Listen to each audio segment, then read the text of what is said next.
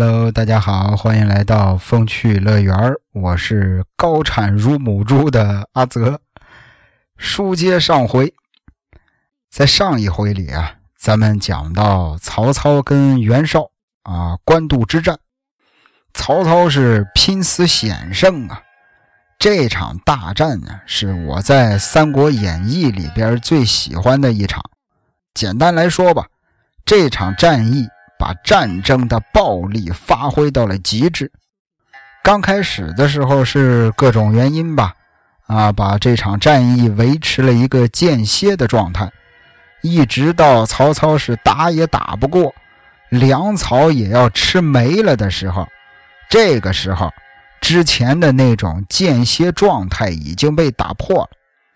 但是袁绍没能抓住机会往死里整，再到后来。啊！曹操拼死一赌，烧了袁绍的粮草。那到了这儿，战争的暴力性立即就走向了极致。那相应的，双方投入的力量也必须达到最大。但是袁绍没能及时的调整思路和行动，从而导致了失败。但是这也不能说明袁绍就是个草包啊。他从一开始像个难民一样的蹲在河内，啊，还得靠人家韩馥的接济过日子，再到后来当上了第一霸主，这完全是他自己一点一点混出来的。你像很多这个什么史学家呀、专家呀，非说袁绍是个绣花枕头，是个草包，那我真是不认同。啊，我还真没见过哪个绣花枕头靠自己能有这样的成就。但是反过来再看曹操呢，他最开始也是个难这个难民呀，啊，也是个逃难者呀，然后再慢慢慢慢的混成了第二霸主，仅次于袁绍。其实我想说的是，就是我还真不是老好人啊。因为不管是曹操还是袁绍，他们都是相当杰出的大能人啊。只不过这场这个战局里，这场战役里边，曹操赢了而已。那到这儿以后，曹操，曹老大赢了官渡之战了。袁绍呢，虽然是战败，但是也保住了一条小命。留得青山在，不怕没柴烧。袁绍是一路狂奔，逃回了冀州。回到自己的大本营之后，又马上召集一些残余势力，不服气，啊，还想继续再干。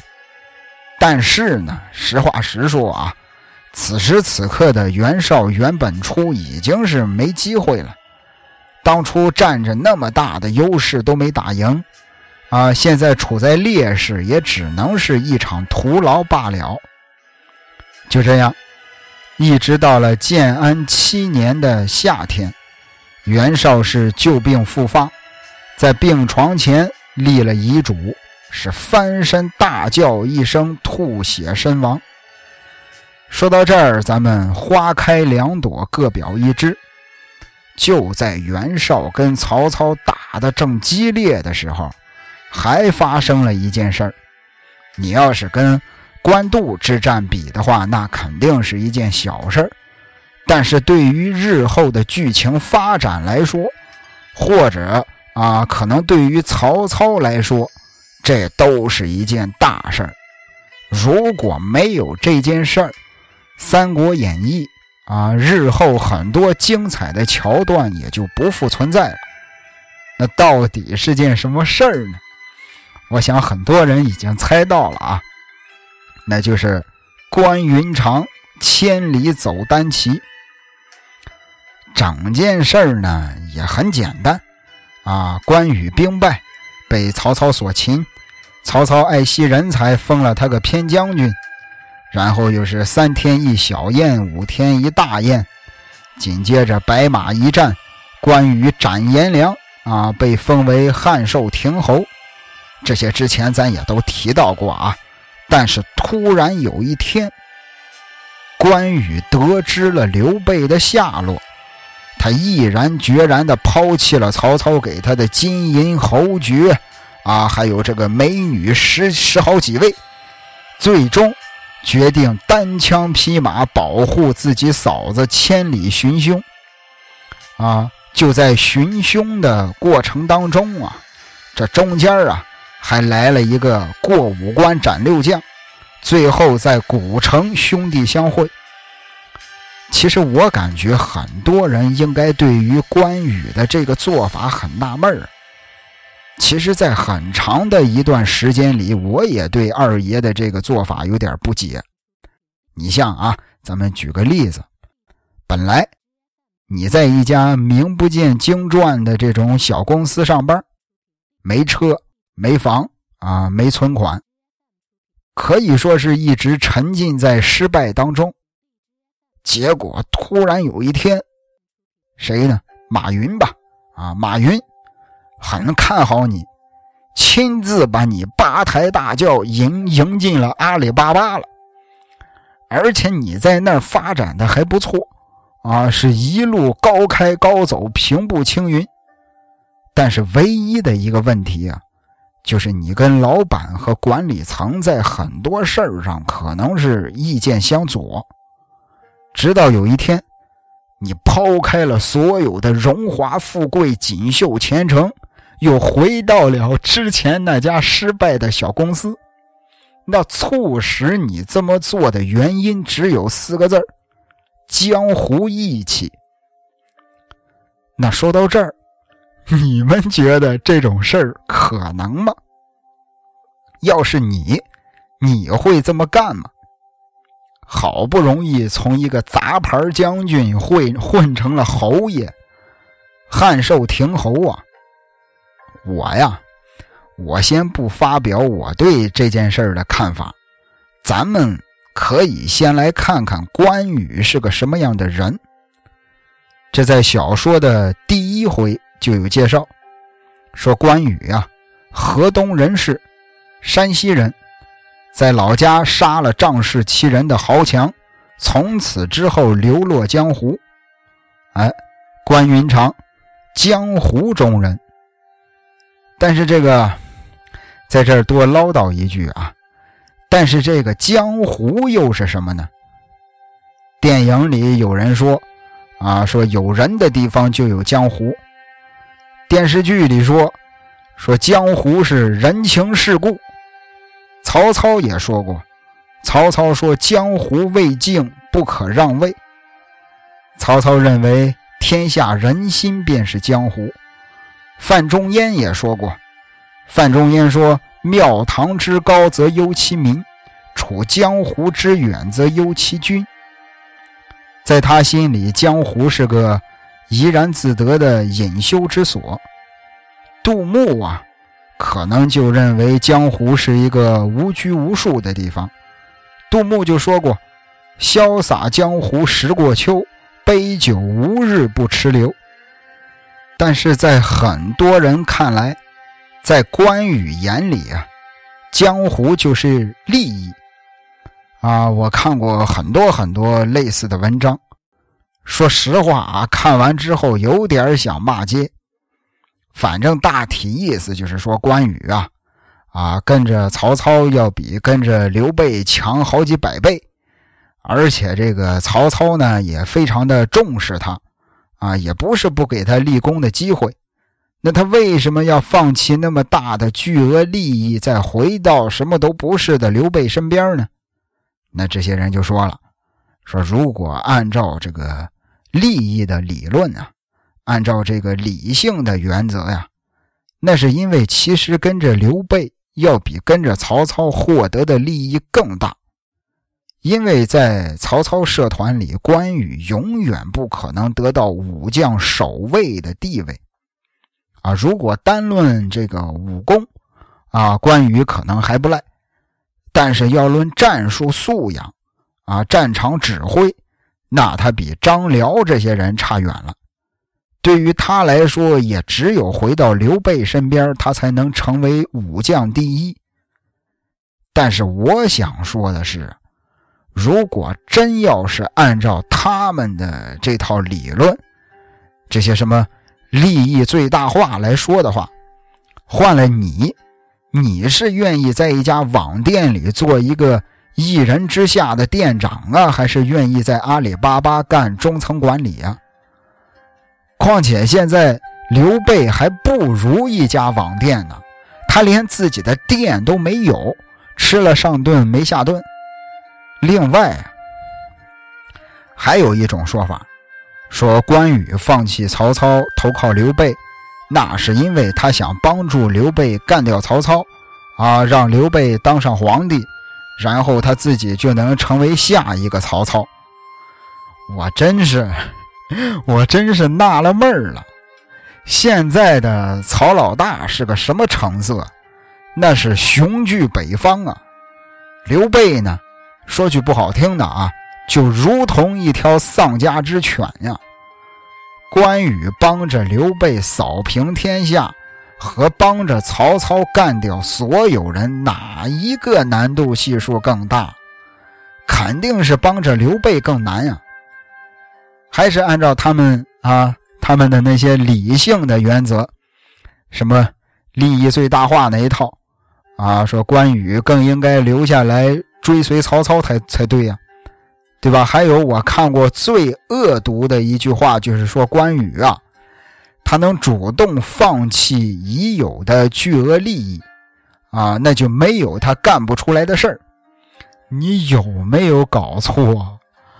哎呀，是我承认，啊，追求利益最大化没错，但是这个追求，啊，但这个跟追求自身眼前利益它不能画等号啊！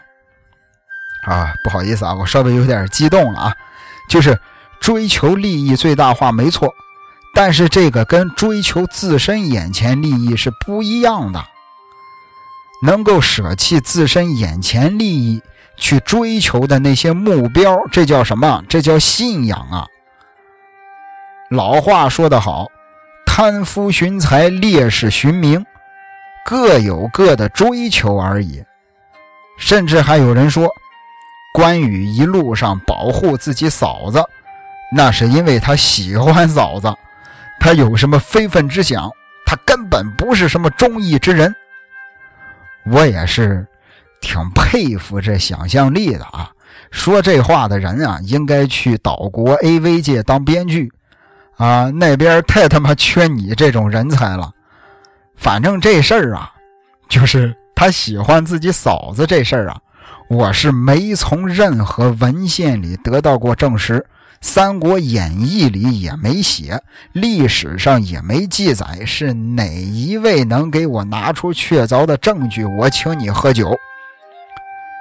但是咱可以退一万步说，窈窕淑女，君子好逑。就算是关羽喜欢自己嫂子，可他也什么都没干呀，他也只是在心里默默的喜欢而已。人类毕竟是感情动物，感情这个东西是控制不住的。最近我在重重新二刷《权力的游戏》。啊，里边这个，呃，詹姆和 c e r s e 啊，姐弟俩相爱了。啊，詹姆经常说的一句话就是：一个人爱上谁是自己没办法控制的。但是关羽呢，他知道这是自己大哥刘备的老婆，再喜欢也不行，再喜欢也只能是在旁边规规矩矩的保驾护航。那关羽对刘备，这难道不叫义吗？非得跟李逵似的，为了自己这个宋江哥哥杀人放火，那才叫讲义气。咱们再说回关羽跳槽这件事儿，其实你可以这么想：抛开那些利益理论啊，什么利益最大化。咱就从一个老百姓的真情实感考虑这件事儿。一个很有能力的人，在一家大公司里干中层，待遇好，工作稳定，而且还有升迁的机会。但是他不喜欢老板呀，跟周围的同事又不是那么合得来。然后他选择放弃了这些，去和自己的好朋友、好兄弟一块去创业。现实中也不是没有这种例子呀。最多啊，咱们可以再往下想，如果啊，他跟这位兄弟创业失败了，以他自己的能力和名声，他仍然可以继续打工啊，他仍然不会失去他中层的地位。其实。归根结底，咱们这个系列啊，虽然叫《暗黑三国》，但是咱们黑也是有底线的，也是要也是要合情合理、有凭有据的。我刚才逼逼了那么多，我只是想说，人性啊，它不是数据啊，更不是理性，不是各种的原则理论，咱们不是 AI。不是人工智能，人性是复杂的。它除了利益，还有亲情，有爱情，有友谊，有冲动，甚至是愚蠢。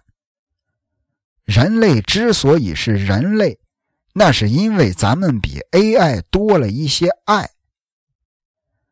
可能说到这儿啊，有人会觉得我又单纯了。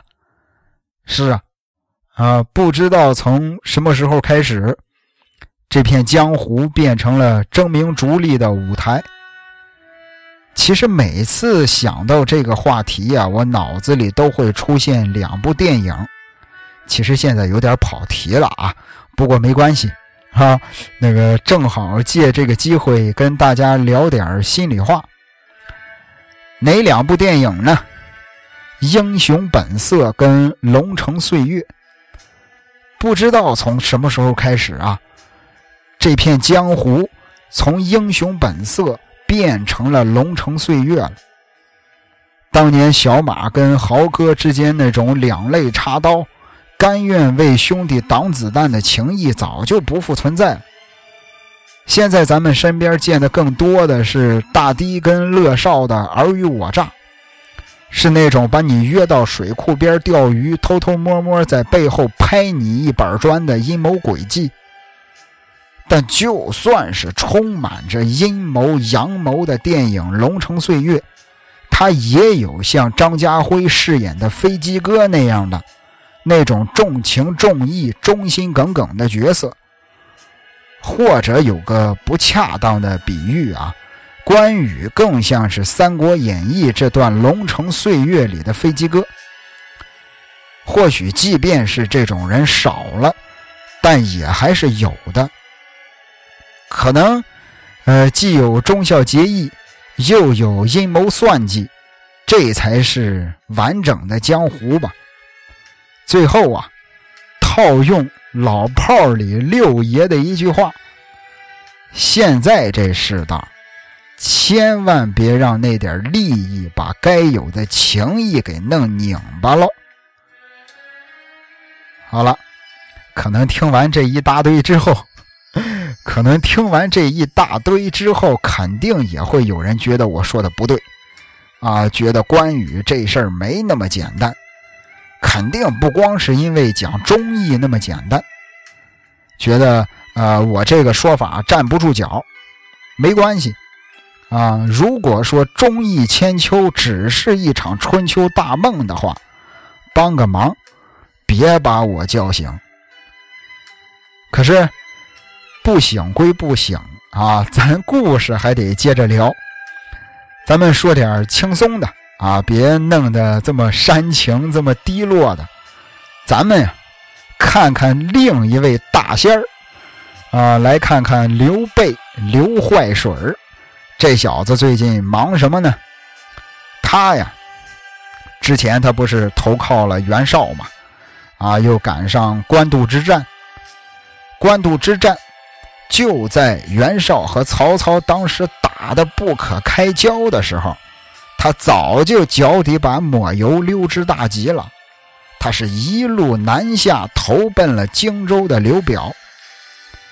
那你说他为什么好好的要跑呢？况且他跑路的时候，正是袁绍占上风的时候。其实要说这个事儿啊，也好理解。你想，如果你是刘备，先是投降了曹操，紧接着又背叛了曹操，投降了袁绍。对于袁绍来说，打仗的时候，刘备当然是很有价值的。就算啊不用他当炮灰，也可以拿他当一个榜样啊。凡是离开曹操来投奔袁绍的，都可以像刘备一样，在我袁绍这儿啊吃香的喝辣的。但是如果官渡之战曹操战败，那刘备就没有什么很大的价值了。因为袁绍的目标是要取代曹操，他要来个挟天子以令诸侯。但是刘备是皇帝亲自点的皇叔啊，到时候刘备的立场是什么样的，谁也说不好。所以刘备很有可能会成为袁绍完成目标这第二步上的绊脚石。所以对于袁绍来说，一旦官渡之战胜利，干掉刘备，要比留着刘备更有好处。那换个角度再看曹操呢？对于刘备来说，曹操这边就更明显了。曹操一旦大获全胜，第一个要找的可能就是刘备，因为当初是刘备背叛曹操在先呀。所以，如果曹操赢了官渡之战，刘备的处境。极有可能更惨。简单来说，啊，无论局势变幻，刘备只有溜之大吉，才不会让自己变得被动。而且有一个很有意思的细节啊，啊，我不知道大家发没发现，就是关于逃跑这事儿啊，对于对于刘备来说，已经是一门看家绝学了。而且你读这个《三国演义》的时候，你只要稍加留心，你就能发现，描写刘备的时候，经常会出现一些什么词儿呢？你比如“狼狈而逃”，啊，要不就是“两头无路，拨马败走”，还有什么“飞身上马，不顾从者，披马夺路而走”。说好听点叫什么“走为上计”。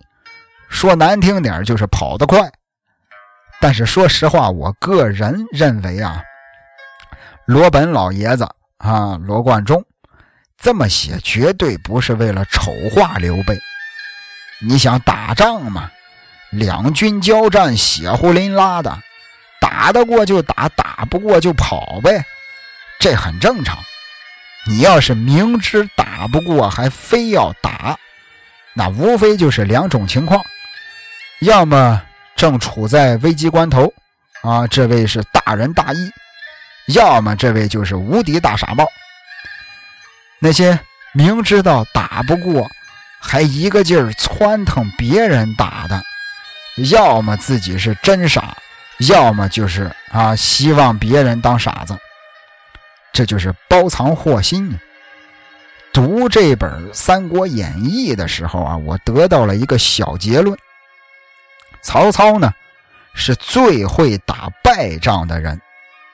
当然，他也有很多战役也赢，也赢得很漂亮啊。但是，我觉得他的败仗也都很漂亮。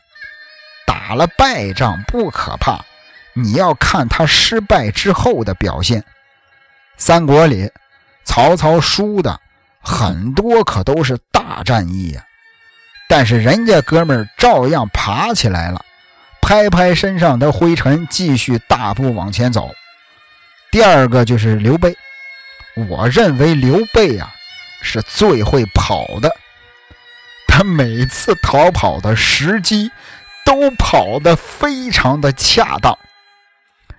但是他也不是那种胆小如鼠，只会逃跑。徐州危机那一回，所有人都躲着，只有他挺身而出。只要你是从第一期开始一直听下来的，啊，感兴趣的啊，可以去这个《情趣野史》这个播单里边，就有《暗黑三国》从第一期一直到现在，啊，只要你从第一期开始一直听到这儿的，你会发现刘备身上这种例子很多。我感觉啊，刘备其实在某些程度上很像他老祖宗刘邦。知进退，明得失。哎，刘备、刘坏水这老小子，这些年在江湖上是摸爬滚打呀，早就从愣头青变成老狐狸了。他的这个心思那是相当灵敏的，他就琢磨啊，心里盘算着，自己跟刘表这都是汉室宗亲呀。但是要论官职的话，自己可是中央的左将军啊！他要是真的就这么晃晃的来了，对于人家刘表来说，这就是威胁呀。成了刘表的威胁，那自己肯定也不安全呀。所以刘坏水就想了一招，他跟这个刘表说：“说自己啊想去投奔江东。”哎，我只我呢，我就是这个顺道啊，路过，哎，路过你这儿呢，我特地来看望你一下。然后这边刘表啊，一看刘备来了，他是真挺高兴。至于为什么真挺高兴呢？咱呀留一个小扣啊，一会儿再说。大家记住啊，刘表真挺高兴，为什么呢？那咱们先看看荆州这边是什么情况。荆州的老大就是刘表，但是刘表呢，他跟曹操、袁绍他们不太一样。曹操他们的地盘啊，都是啊自己真刀真枪打回来的。刘表的地盘啊，是这个中央分配的。他其实就是个地方官，对于荆州来说，他还是个外地人。一个外地来的小老头想管好这么一大摊子事儿，没点手段那是肯定不行的。在荆州地面上啊，有两个大家族，可以说是势力庞大，蔡家和蒯家。蔡蒯两家，刘表呢，先是娶了蔡姑娘当媳妇儿。啊，从而获得了蔡家的支持，但是也不能亏待了蒯家呀。于是呢，荆州集团内部也是一分为三。刘表主要是占着荆州的总部，蔡家跟蒯跟蒯家啊，分别把控着一些郡县。所以说，想成功啊，就要懂得合作；想合作呢，就要懂得分享。刘表要是想搞独裁，那肯定没人会支持他。那既然这样的话，咱就搞经济吧，啊，有钱大家一起赚。在这种情况下，啊，经济老能手刘表把荆州搞得是相当富裕。那说到这儿，可能有一个小问题啊，既然荆州这么富的流油。曹操为什么不来打呢？因为老曹是真没钱了，打仗就是烧钱嘛。你没钱，你打起来就没持久力。况且你打荆州，就是相当于在打蔡家和蒯家，所以曹操目前呀还不能是轻举妄动。那既然这样，刘老头啊，刘表。他们为什么不去打曹操呢？因为刘表自己说了不算呀。蔡家跟蒯家小日子过得那么舒坦，要是我，我可能也不愿意去打仗。所以荆州跟曹操目前是相安无事。那荆州这个地方，外部没有什么危机，内部有没有矛盾呢？那这又得拿出咱们老生常谈的一个事儿了，制衡。对于刘表来说，蔡家跟蒯家是自己的左右手，啊，上级把下级分成左右两派，实力强的一派呢，就适当的治他一下；实力弱的一派呢，就时不时的帮一帮、扶一扶。哎，总之就是让他们相互制约。刘表从中获利。那这个时候，荆州又来了一个刘备，手底下还带着关张赵三员悍将。这样一来，荆州肯定会有人站出来反对。第一个就是蔡瑁，他是怎么反对收留刘备的呢？书中代言：刘备先从吕布，后是曹操，尽投袁绍，皆不克忠。足见其人品有问题，今若纳之，必有后患。就是说，刘备这个人人品不行，但是刘表最终还是收留了刘备。啊，除了他需要人才这个原因之外，当然还有其他的用意。他刘表既然敢收，那他就能治。要说这刘备一来，手底下兄弟又这么能打，啊，战功肯定是立了不少，而且北方那边一直战乱，逃到荆州来的外地人马也是不少。于是刘表一高兴，说：“这个襄阳啊，有个新野县，那里可是颇具钱粮。你刘备呢？”啊，就负责组织组织这些外来的人马去那里边去啊驻扎吧。刘备乐呵呵的，屁颠屁颠的就去了。但是你看这事儿啊，对于刘表来说，他肯定没有什么损失，整个荆州都是他的。但是呢，刘表却分走了蔡家和蒯家的利益和地盘那蔡家跟蒯家肯定会恨刘备呀。就这样，荆州内部的新格局产生了。刘表啊，又成功的把这三伙人分成了左右两派。蔡蒯两家就死盯着刘备。刘备呢，他的做大也削弱了蔡蒯两家的势力，而刘表在中间坐享其成。就这样，啊，这个看上去没什么主见、老糊涂了的刘表，把所有人都给糊弄了。话说刘备啊，在新野这儿啊，一待就是好几年，啊，一直等到都快长毛了啊，也没跟那个徐州那会儿似的等着什么机会，直到有一天。刘表单请刘备喝酒，有个事儿啊，刘老头拿不定主意，啊，想听听刘坏水的意见。什么事儿呢？刘表这个幼子啊，名叫刘琮，是蔡夫人所生，而且这个蔡氏家族啊，在荆州呢是掌管军务的，但是呢。刘表啊，想立自己的长子刘琦接班他害怕蔡夫人不愿意，啊，别在最后闹得蔡家造了反，害怕会有叛乱。刘备呢，他可能是在新野待的时间有点长了，也有点沉不住气了，他就盼着荆州内部出点什么乱子，自己好浑水摸鱼。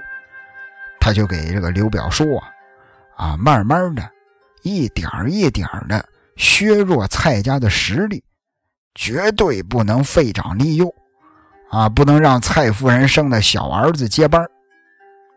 结果没想到，这话让藏在屏风后头的蔡夫人给偷听见了。蔡夫人就找来蔡瑁，啊，让蔡瑁悄悄的做掉刘备。但是蔡瑁哪有刘备狡猾呀？刘备看家的本事就是逃跑，而且细读三国，你会发现刘备这辈子逃跑过无数次，但是直到他死，他都没被人活捉过，从来没人能逮住他。那不用多说了，蔡瑁肯定是失败了，刘备呢也逃回了新野。这边蔡瑁没逮住刘备。就在墙上啊写了一首反诗，就告诉刘备，啊，就告诉刘表，啊，说这是刘备写的，刘备这是要造反了，而且呢，就是说他已经点齐了人马，准备去收拾刘备了。可刘表呢，看了看墙上的反诗，赶紧的又用宝剑把那些诗全都刮掉了，而且说这件事儿不予追究。你想啊，各位，肯定不能追究啊！怎么追究啊？一追究起来，蔡家跟刘备肯定大打出手。这仗要是一打起来，他苦心经营的这种制衡的格局立马就会失衡啊！到时候自己这个老大还能不能继续当呢？都是问题。结果这事儿还没完。蔡夫人跟蔡瑁啊，两个小坏蛋又想出一个计谋，想着把荆州所有的大官都招来一块聚聚会，等大家伙都喝的差不多的时候，先把刘备的这个贴身警卫员啊，把这个赵子龙支到一边，然后把埋伏在城里的士兵调出来一块干掉刘备。但是呢。这事儿还是让老狐狸刘坏水给察觉了，他也顾不上什么赵子龙了，喝着喝着酒，自己一个人跑出去，骑上马就跑了。多亏了自己胯下一匹的卢马，啊，一下越过湍急数丈宽的溪流，让刘备得以逃出升天。不过话说回来，要说刘备。啊，在荆州待了可得有七八年了，岁月蹉跎，自己也是一天天变老了。但是呢，时至今日也没有什么发展，天天的愁眉苦脸。直到有一天，哎，老小子遇见了当地一位非常出名的隐士，名叫水镜先生。这老爷子。啊，老先生给刘备推荐了两个人，并且告诉他说：“二人得其一，便可安天下。”谁呢？一位是凤雏庞统，另一位卧龙诸葛亮。人生于世上有几个知己，多少友谊能长存。今日别离，共你双双两握手，友谊常在你我心里。且休暂别，他朝也定能聚首。纵使不能会面，始终也是朋友。说有万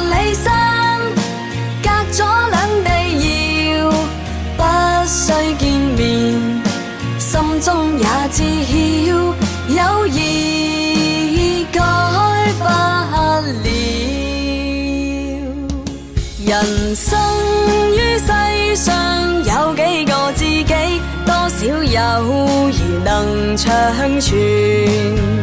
今日别离，共你双双两握手，友谊常在你我心里。